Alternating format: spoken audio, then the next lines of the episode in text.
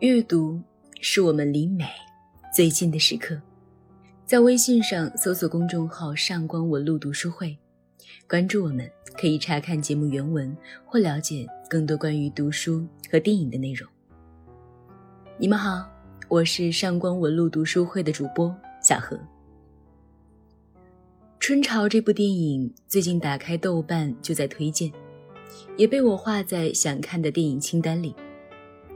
它吸引我的原因有两个，第一个是耸人听闻的推荐语：“你与母亲的关系，决定了你和世界的关系。”另一个则是主演郝蕾。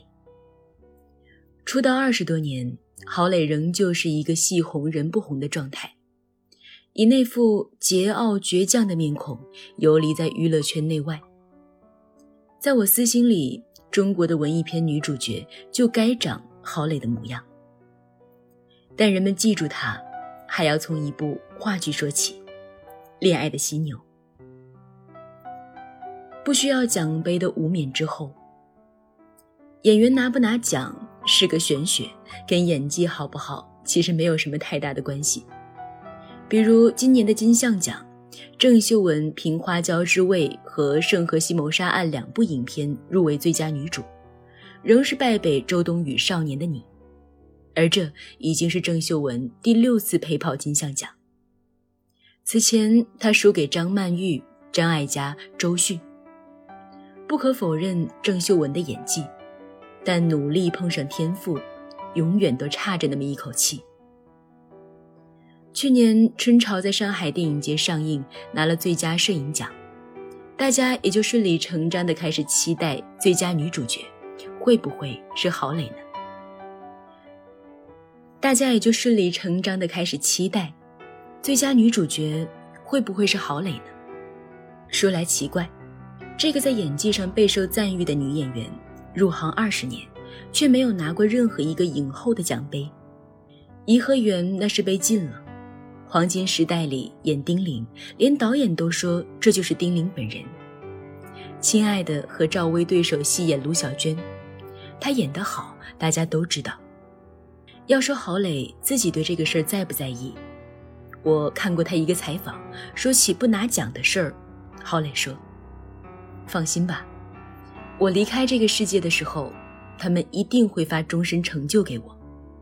毕竟，他们反应慢嘛。”初识郝蕾来自孟京辉导演的《恋爱的犀牛》，一九九九年首演，这部话剧掀起了狂潮，立刻被封为年轻人的爱情圣经。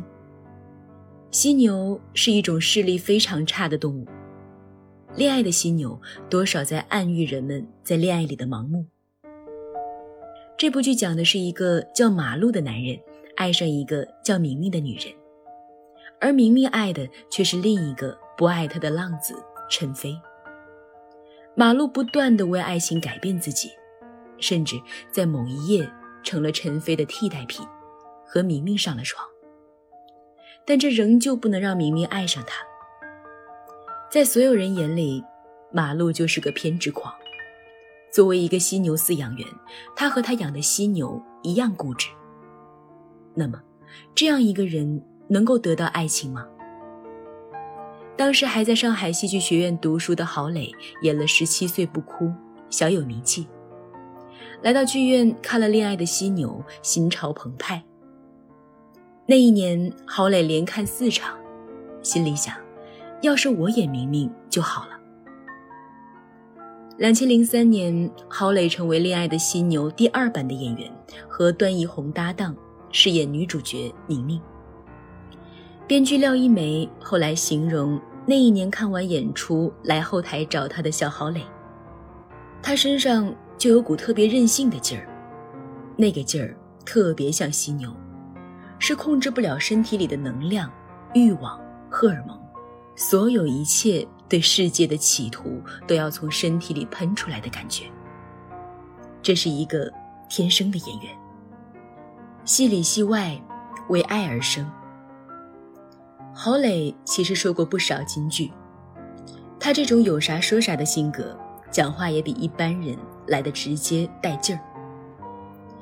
关于演戏，我是一只鹰，你不要老让我去排队，大雁才排队呢。关于演员，如果作为一个演员不具备点敏感度的话，那是老天爷不赏你饭吃。关于爱情，有人贪名，有人贪利，我什么都不贪，只贪爱。明明这个角色在《恋爱的犀牛》里是为爱情而生的，郝蕾从头到尾穿着一条鲜红色的裙子，像一朵舞台上的野玫瑰，美丽的不可方物。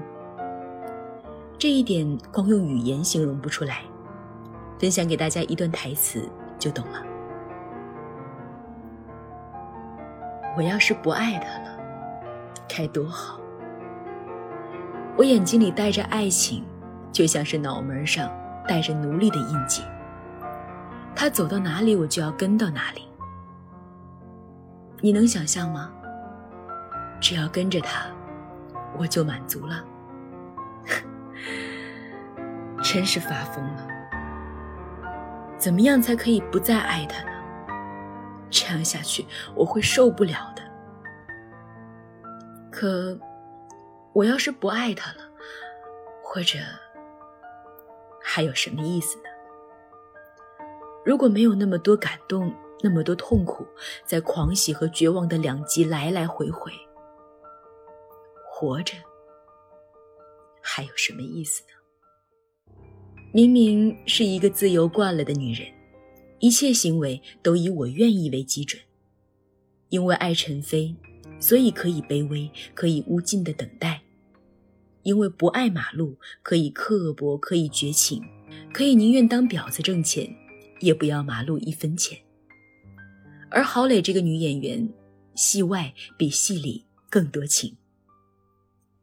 演完《恋爱的犀牛》，郝蕾的戏路找对了，所有人都看得到她那种灵魂深处的力量感，那种为戏而生的欲望。娄烨拍《颐和园》这部禁片。女主角于红这个角色找了很多演员来试，而郝蕾是这些人里唯一拒绝这个角色的。为什么呢？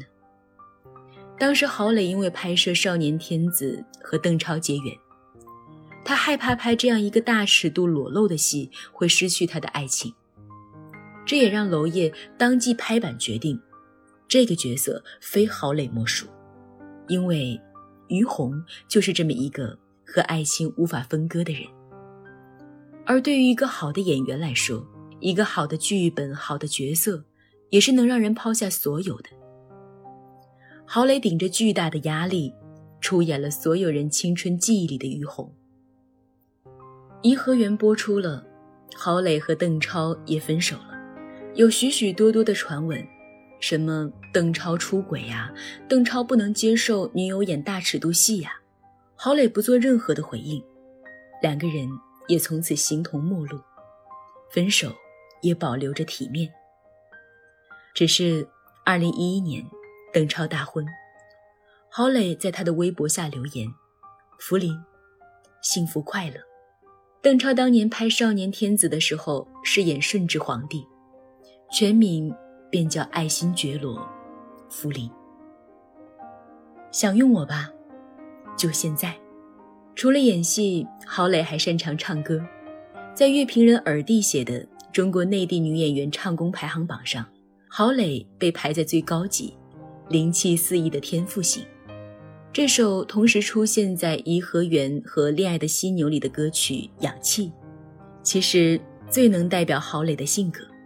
他演的于红和明明，在本质上都是一类人，那就是用生命。去体验生命，用纯粹去对抗庸俗，所以我会觉得《恋爱的犀牛》这部剧这么拥有生命力，不单单是他讲明白了年轻人的爱情，更讲清楚了一代年轻人的精神困境。爱无能只是其中一个方面罢了。比如故事一开头，剧中的其他年轻人在舞台中央打牌，嘻嘻笑笑，游戏娱乐。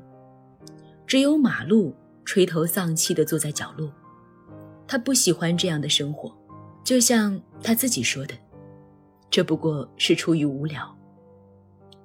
这的确是个精神贫瘠的时代，廖一梅写下这些文字的1999年如此，今天更甚。这是所有年轻人面临的困境。娱乐至死已经刻在了基因里，任何事物都难以给予我们新鲜和刺激，空虚包围着每一个人。尤其是当你还不想向这个操蛋的世界妥协的时候，当你还想反抗、反击，对这个物质世俗流脓的现实社会吐上一口唾沫的时候，爱情，于马路和明明而言，于所有相信爱情的年轻人而言。是唯一的方式。这是我们和琐碎生活的较量。因而，马路和明明的爱情纠缠到最后，已经不是爱或者不爱的问题，是马路和所有一切的较量。他曾经一事无成，没有关系，但如果这一次他也认输认怂，那么他将永远的妥协下去。成为所谓的正常人，从生活中获取一些简单易得的东西，在阴影下苟且作乐。这些对他有意义吗？日复一日的重复有意义吗？正是在追逐爱情的过程里，他找到了自我。即便是那是一种疯狂，但就是在艺术安全的边界里，疯狂。可以暂时没有边界。郝蕾和邓超分手之后，过了好些年，和李光洁结婚了。没有人看好这段婚姻。郝蕾已经站在演员的一个顶峰了。彼时，李光洁还是个无名小卒。在朋友们“这样你也敢嫁”的质问里，郝蕾把证领了。但现实证明，这也并非良人。我特别记得一个新闻：当媒体拍到李光洁和陌生女孩牵手逛街的时候，同时媒体也拍到了郝蕾当街痛哭的画面。她哪里像个女明星啊？发胖了，委屈了一张脸，大咧咧的打着电话，不知诉说什么。我仿佛又看到了那个站在舞台上的明明，爱过，恨着。但还是爱着。和李光洁分手之后，郝蕾的第三段爱情是一个圈外人，普普通通的公务员。她丈夫曾陪着她一块儿去看颐和园的重映，能欣赏她的表演，而不是只看得到她在影片里的大尺度。他们也有一对双胞胎儿子，但七年后，郝蕾还是分手了。跟之前一样，他从来不会说对方一句不好，而我也相信，当下一段爱情如约而至的时候，郝蕾还是会奋不顾身的投入进去，因为他始终活在当下，就像氧气里唱的那样：“想用我吧，就现在。”郝蕾其实就是明明，他始终向往着明明。在他十几岁的时候，就渴望成为明明。郝蕾其实就是明明，他始终向往着明明。在他十几岁的时候，就渴望成为明明。人生如此，也是个痛快。如果你想查看今天节目的内容，请到微信上搜索公众号“上官文露读书会”。阅读是我们离美最近的时刻，让我们共赴一场美丽的约会。今天的读书就到这里，我们下期再会。